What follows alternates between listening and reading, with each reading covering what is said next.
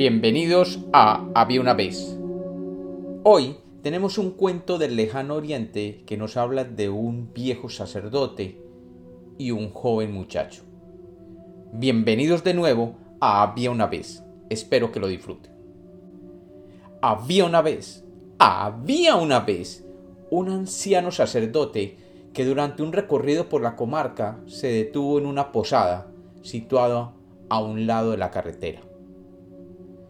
Una vez en ella, extendió su más preciosa posesión, una vieja y sucia esterilla, y se sentó poniendo a su lado las alforjas que llevaba.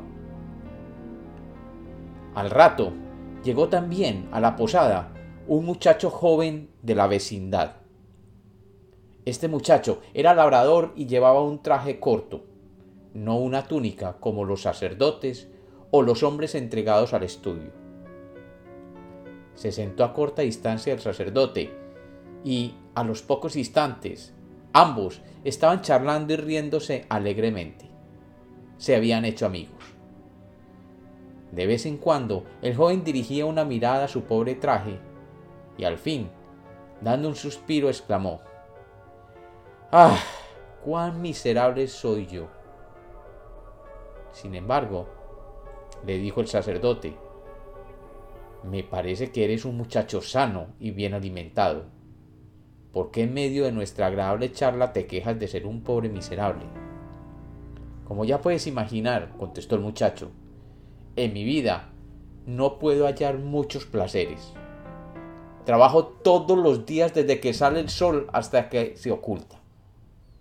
En cambio, me gustaría ser un gran general y ganar batallas, o ser un hombre rico y comer y beber magníficamente, escuchar buena música, o quizás ser un gran hombre en la corte y ayudar a nuestro soberano, sin olvidar naturalmente a mi familia que así gozaría de prosperidad.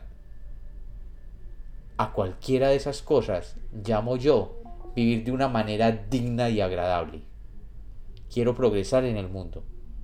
Pero aquí no soy más que un pobre labrador, y si mi vida no te parece miserable, ya me dirás qué concepto te merece.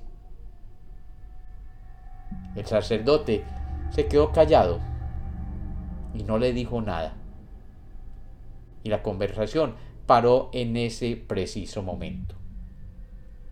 Luego, el joven comenzó a sentir sueño. Y en tanto que el posadero preparaba un plato de gachas de mijo, el sacerdote tomó una almohada que llevaba en su alforjas y le dijo al joven Apoya la cabeza en esta almohada y verás satisfechos todos tus deseos. Aquella almohada era una pieza de porcelana, redonda como un tubo y abierta por cada uno de sus dos extremos. En cuanto el joven hubo acercado su cabeza a ella, inmediatamente empezó a soñar. Una de las aberturas le pareció tan grande y brillante por su parte inferior, que se metió por allí y en breve se vio en su propia casa.